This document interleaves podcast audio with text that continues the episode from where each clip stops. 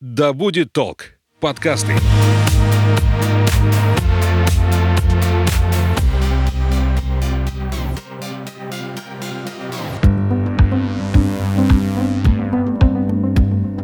Всем привет, я Маша Хоменко, журналист и аспирант-филолог. А это подкаст «Наука запросто», и мы запускаем второй сезон.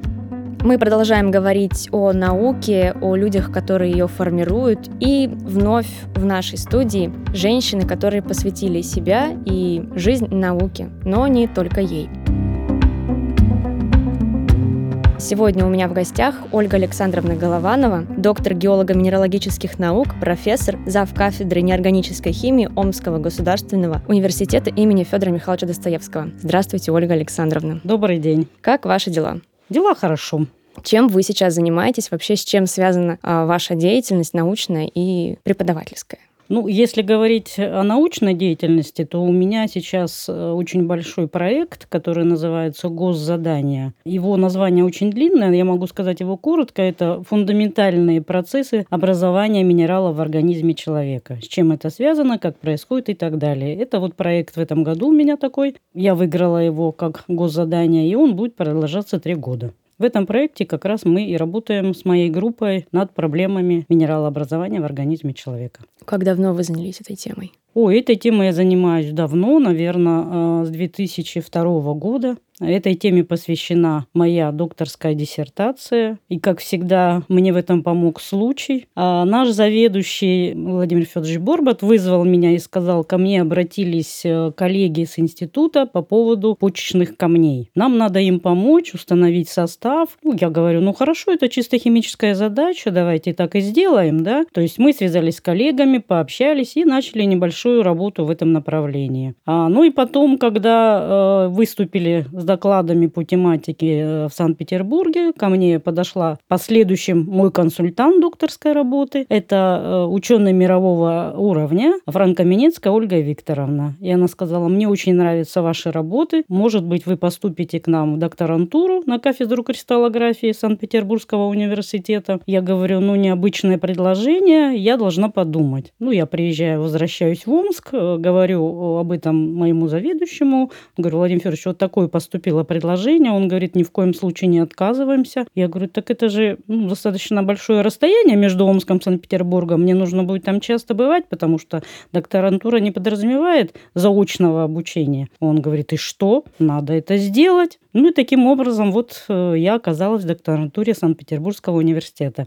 Это был геологический факультет, кафедра кристаллография. А как вообще вы решили пойти в науку? Что вас туда привело или, может быть, вовлекло? Вот еще в студенческие годы. Студенческие, да. Я начала заниматься наукой в студенческие годы. Уже на втором курсе я занималась у Валерия Анатольевича Мухина. Это, можно сказать, главный электрохимик у нас в городе. Я хорошо училась, и мне как-то немножко было скучно делать только занятия. Да? Потом на втором курсе, после второго курса, я уже получила Леонидскую стипендию.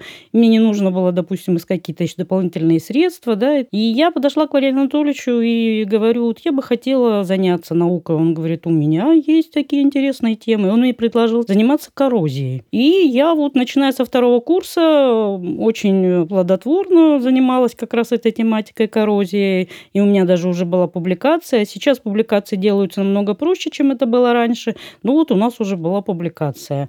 И, конечно, вот в общении с Валерием Анатольевичем, там, с старшекурсниками, я поняла, что это очень интересно. То есть ты ставишь какую-то задачу перед собой, начинаешь ее вроде решать, как говорится, раскручивать, а там еще появляется 10 таких задач. Поэтому интерес был очень большой к этой тематике. Это первое, наверное, почему я выбрала именно науку. Да? И второе решающее, я считаю, одно из решающих такое действий. А Валерий Анатольевич на пятом курсе, мы же были специалистами, учились пять лет, а на пятом курсе э, уже когда полгода у нас выделялось для выполнения дипломной работы, подошел ко мне и сказал, я хочу вас отправить в Москву. Я говорю, по нашей теме? Он говорит, нет, тема будет совершенно другая. Я говорю, так у меня столько наработок. Ну, ничего страшного, вы справитесь и там. И я выполняла диплом на кафедре электрохимии Московского государственного университета. И вот там я столкнулась с учеными, по книгам которых я училась. Это Дамаскин, Петрий. Ну, кроме того, э, я приехала туда, понимаете, да, совершенно новое место, в общежитие. Мне выделили пол стола в лаборатории и сказали, вот здесь вы будете оборудовать свое рабочее место. В университете это все понятно. Ты зашел в одну лабораторию, попросил в другой лаборатории что-то, да, как бы все свои, а здесь совершенно новые люди. Но я влилась в коллектив, там было очень много э, и аспирантов на кафедре, и таких же студентов, как я, и, в принципе, да, вот общение, особенно с Петрием, который был непосредственно моим руководителем, еще раз э, как бы подтолкнуло меня к тому, что нужно браться именно в науке, и очень большой интерес, это постоянно меняющиеся условия, ну и еще, наверное, что послужило, как бы только, видите, мы говорим наука, наука, наука, но еще жизнь, которая связана вот с наукой. Я уже сказала, что на кафедре было много аспирантов. Они очень долго задерживались. Ну, я тоже как бы вот делала же диплом, а тем более там хотела уехать домой на каких-то там каникулах, да, поэтому тоже задерживалась с ними долго. И вот им даже работая, у них такая веселая компания была, некогда было сходить поужинать, они тут же в тяге на плиточке жарили себе яички, что-то ужин готовили, мне даже сказать,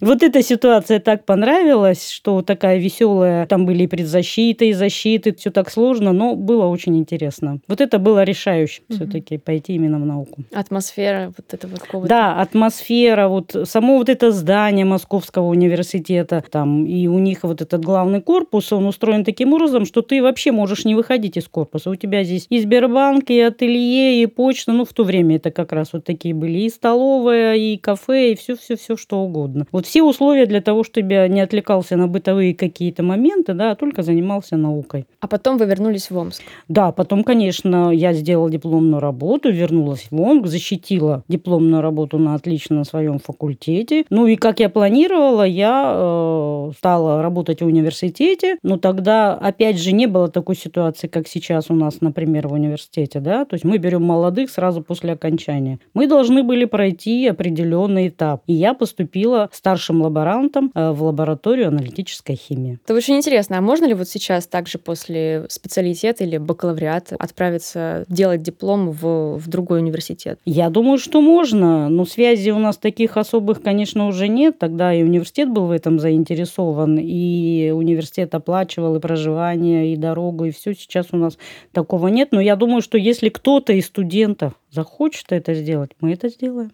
Вернемся к теме вашего исследования, работы. А вы начали исследовать э, камни в почках, то есть образование их и причины. Ну, это первые камни. Угу. На самом деле камней в организме очень много. Есть желчные камни, есть зубные камни, есть слюные камни. Вот уже последние исследования 10 лет говорят о том, что даже в мозгу есть песочек, который похож на камни. Да, вот совершенно да. верно. Есть ушные камни, то есть их очень много. Мы их называем камни, минералоги их называют минералы ласково. Э, минералов же очень много в природе. И первое, что приходит на ум по этой тематике, это попробовать э, рассмотреть те процессы, которые идут в природе, природе внутри человека. То, что человек – это электролит. Да? У нас 70% – это жидкости электролитные. Практически то же самое, что в природе. Ну, условия, конечно, не такие. В природе же бывают температуры высокие, давление и так далее. У нас здесь более-менее все стабильно. Но почему-то минералы тоже образуются. И каким вы пришли выводом, почему в человеке образуются минералы, что на это влияет? Ну, смотрите, э, даже моя работа очень большая, такая, которую я сделала докторскую, да, биоминералогия как раз вот таких образований, она не дала стопроцентный ответ на то, почему это происходит. То есть это многофакторная задача на самом деле. Анализ литературы, который я делала, да, показал, что пытались, допустим, э, сказать, что это только связано, скажем, с климатом. Это не подтвердилось. Качество воды, да, потустороннее. Я думаю, что мы даже такую работу проводили большую с моими коллегами. Мы брали разные по качеству воды, отслеживали Э, как заболеваемости. Да, у нас получилась некоторая такая корреляция,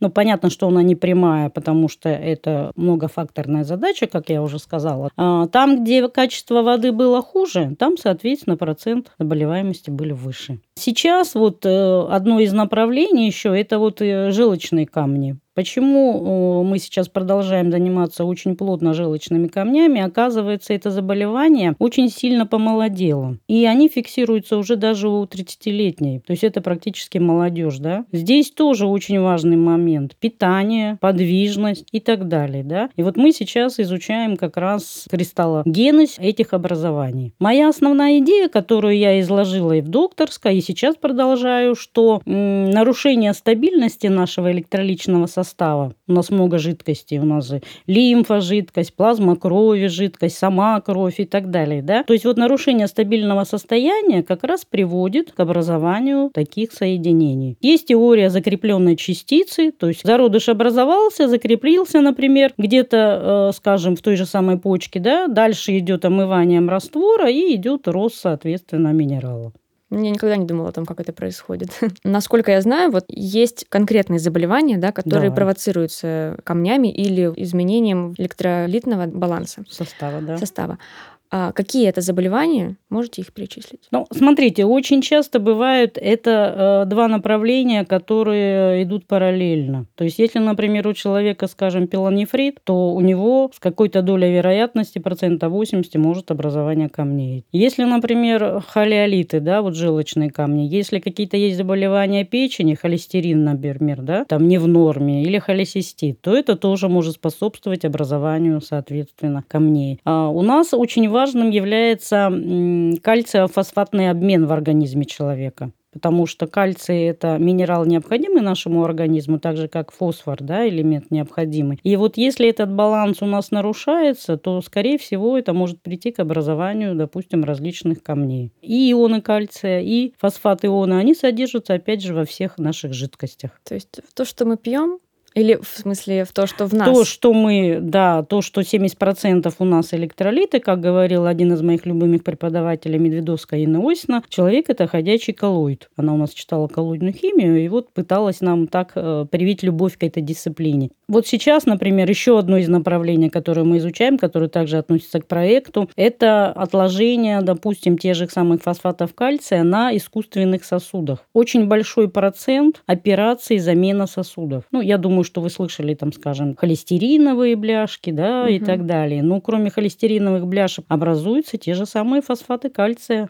И сосуды заменяют. И оказывается, что нарушение, которое связано вот с нарушением электролитного состава, приводит к отложениям и на искусственных этих сосудах. Ну, хотелось бы еще сказать о том, почему это происходит. А, опять же, в своей работе я показывала, и сейчас я продолжаю это исследовать. Это связано очень часто с таким набором соединений, как аминокислоты. У нас в организме есть незаменимые 22 аминокислоты. Очень много э, в продуктах питания этих аминокислот. И они способны образовывать, опять же, соединения с кальцием. Вот такая диссертация была защищена моим аспирантом одним, да, мы доказали, что комплексы с кальцием образуются. И вот эти вот зародыши, комплексы могут стать как раз теми критическими зародышами, на которых дальше идет формирование минерала. Получается, что можно как-то сбалансировать свое питание, чтобы снизить можно, попадание конечно. в организм того, что Можно, да. А есть какие-то рекомендации? Я думаю, Или что рекомендации, наверное, должны сказать какие-то диетологи, да, потому что все идет из того, что же в организме нарушено, да. Если вы хотите узнать, в норме ли у вас кальций, можно сдать кровь на кальций и сказать, в норме или нет, да. Не принимать, например, говорить, вот, кальций вымывается из костей, давайте будем принимать все кальций. Не надо этого делать. Нужно сначала что сделать? Нужно сдать анализ, посмотреть, как кальций в норме или нет, потому что что если вы будете много кальция употреблять, то у вас как раз кальциевые соли и будут образовываться.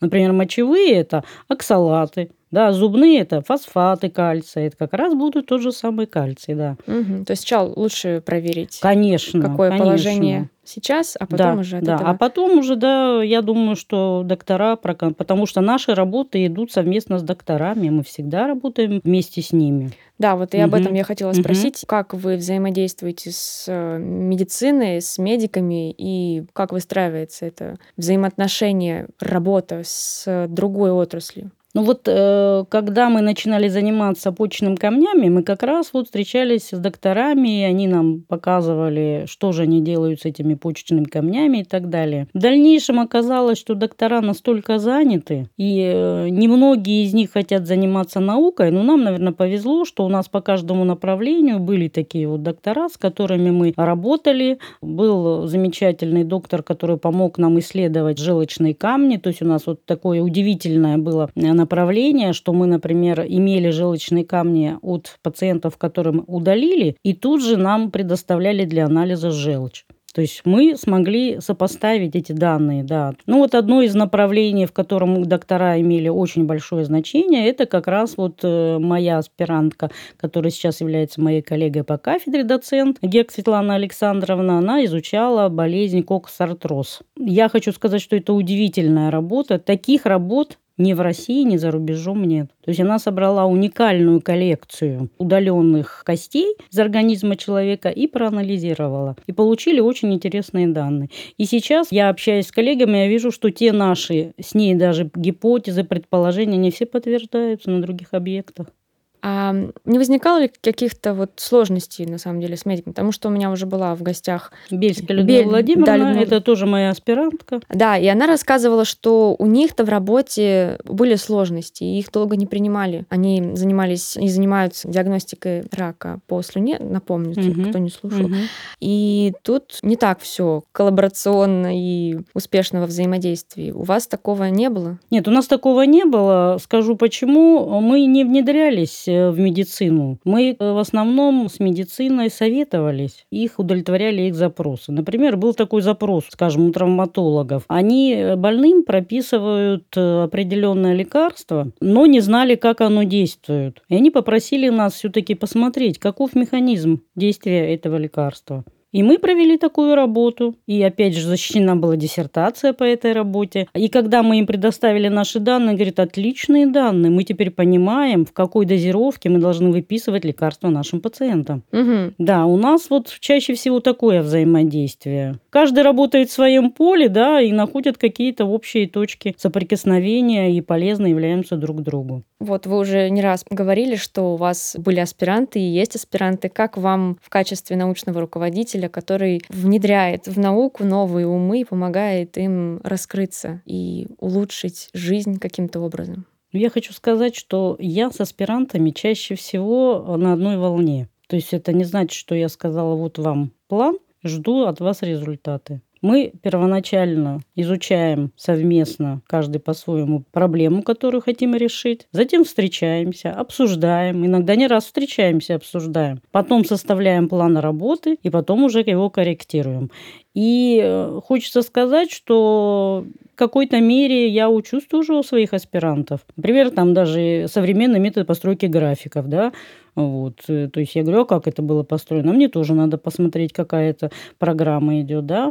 Я считаю, что вот молодежь у нас очень талантлива, и если есть желание работать в науке, мы всегда будем помогать такой молодежи, мы будем ее наставлять, мы будем ей давать темы, которые однозначно будут защищаться. Ну, я только за то, чтобы молодежь шла в науку. Именно сейчас, потому что сейчас очень много возможностей для выполнения проектов. Технических возможностей. Технических возможностей.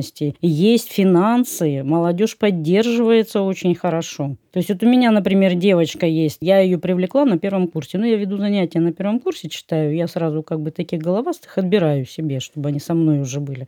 Вот, я ее привлекла, дала ей сложную тематику, она начала работать. Весной она съездила на конференцию в Томск, получила приз симпатии, ей там кучу подарков надарили. Вот, она такая была довольная. Но потом мы с ней летом поработали активно, написали статью, и сейчас она уже получила стипендию нашего ученого совета. А учится на третьем курсе всего лишь, у небольшое будущее. То есть неважно на каком-то этапе обучения, наука, она всегда может войти в твою Конечно. жизнь. И... Было бы желание. А вообще вы преподаете, и вот я посмотрела, у вас уже 30 лет преподавательского стажа, да. Чем эти 30 лет для вас запомнились?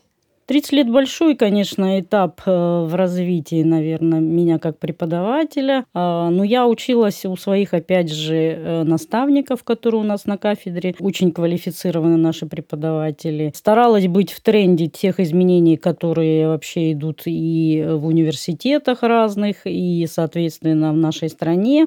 Поэтому я думаю, что со временем я только больше и больше уделяла внимания, может быть, времени даже на то, чтобы быть на плаву, что называется. Бывает ли такое, что ученые сталкиваются с конкуренцией? Конечно. А как же без конкуренции-то? Как в таких случаях работать? Э, что нужно делать? Как быть первым? И нужно ли вообще быть первым, если, например, по одному вопросу две противоположные позиции вдруг отстаиваются? Здесь тоже, опять же, я могу рассказать случай из своей жизни. Я когда подавала в совет свою работу кандидатскую, я присутствовала на защите докторской диссертации. Мне сказали, ну, посмотрите, вот совет, там, допустим, членов совета, посмотрите на них, чтобы вы знали, перед кем вам выступать там в будущем. Да? И как раз была защита докторская, и получилось так, что там было два разных течения. И там была такая борьба я когда поприсутствовала, я, конечно, очень сильно испугалась этому, да, вот. А потом уже со временем я поняла, что вот в такой борьбе, наверное, рождается истина, потому что э, мнения могут быть разные. И стоит, может быть, прислушаться к чужому мнению, а может быть, э, они более правы, да, то есть исследовать, провести исследование, повторить, может, их опыты какие-то, да, так оно или не так. Ну, а вообще, э, конечно, мы же не идем по, по проторенной дорожке, да, как я говорю своим студентам. Тема новая, мы беремся за новую тему с вами. Как получится, мы не знаем, мы можем только предположить, да, у нас есть литературный обзор, мы посмотрели его, что да, это актуальное направление, но мы обязательно вносим какое-то свое зерно в это направление. В общем-то, нет такого резких пересечений, я думаю, что даже если мы занимаемся общим делом, мы стараемся только друг друга поддерживать. То есть мы, в общем-то, не сказать, чтобы были в каких-то таких конфликтных ситуациях. Чем вы, кроме науки, занимаетесь? Что вас еще увлекает по жизни? И как вы проводите свое время, свободное от исследований?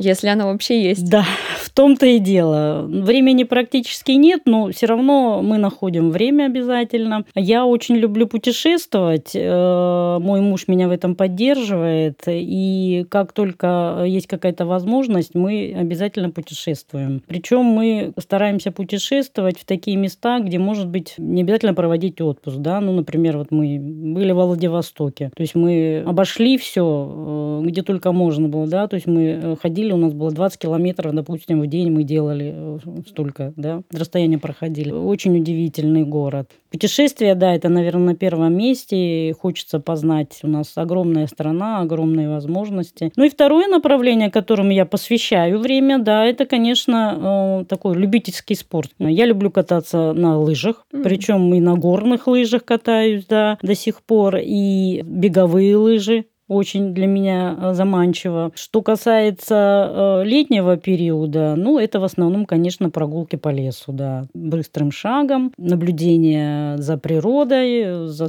тем, что вокруг нас есть и так далее. Угу. Скажите, а наука в жизни вам как-то пригождается вот в быту, в каких-то других ситуациях? Конечно, обязательно. Мои познания очень мне помогают. Я потому что, когда иду даже в магазин за продуктами или заказываю их, то я обязательно читаю, что же там на этикетке написано, из чего они состоят, что туда входит. И уже понимаю, стоит ли покупать мне это или нет. А что не стоит покупать? Ну, я, например, не поддерживаю вот там быстрые питания всякие, хот-доги, допустим, там шаурмы. Не сказать, что я прям вот против этого, да, но постоянно я думаю, что не стоит это есть. А что там, если с точки зрения науки и состава? Ну, там не живые продукты уже. И э, наш организм, когда перед перерабатывает их, он не получает э, тех положительных э, соединений, которые ему нужно для нормального функционирования. Потому что обычно же, ну вот, это жареное, это вот какое-то такое, не такое, быстро сделанное, непонятно как. А с точки зрения науки, то получается, что мы просто не получаем того, что могли бы получить. Да, мы мертвую пищу кушаем в этом случае.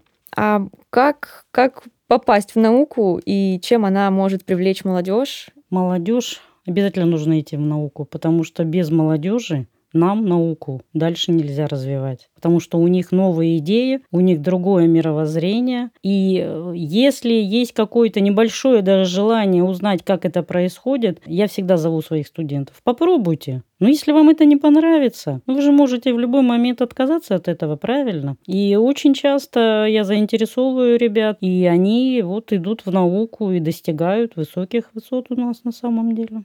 Это же очень интересно. Как не бояться? Наука — это серьезное, кажется, дело. Что может быть в нем завораживающего? Когда ты еще совсем молодой и даже не имеешь представления о том, как писать статью, как э, что-то оформить, куда податься, как а, прийти к какой-то объективности в своем исследовании и не торопить события, что может подбодрить молодого ученого или человека, который хочет стать молодым ученым? Я думаю, что начать надо э, с того, чтобы показать, что люди, которые рядом с тобой находятся, они тоже уже в науке. То есть показать свои публикации, допустим, или публикации своих коллег. Потому что иногда кажется, ой, наука, да, это сидят там в институтах, что-то там работают с приборами и так далее. На самом деле нет, можно быть как бы и преподавателем и заниматься наукой. Поэтому нужно дать почитать свои публикации, своих коллег. И тогда я думаю, что молодой человек подумает, ну да, почему я не смогу вдруг? Я могу это же написать, и я могу это исследовать. Не надо бояться. Любая работа, она требует работы, да, то есть в любом случае ты пришел на предприятие. Ты же не будешь ходить и делать один и тот же опыт. Тебя будут э, просить другое что-то сделать, тебя будут просить, э, допустим, сдать тот экзамен, сдать такую квалификацию. Ты постоянно будешь обучаться.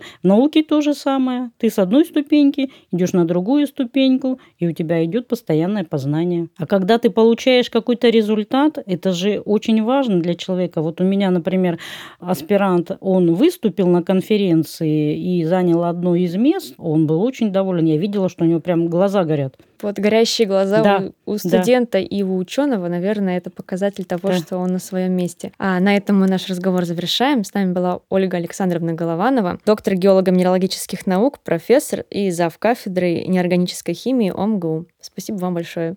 Пожалуйста. Будьте в балансе эмоционально и химически. Всего доброго.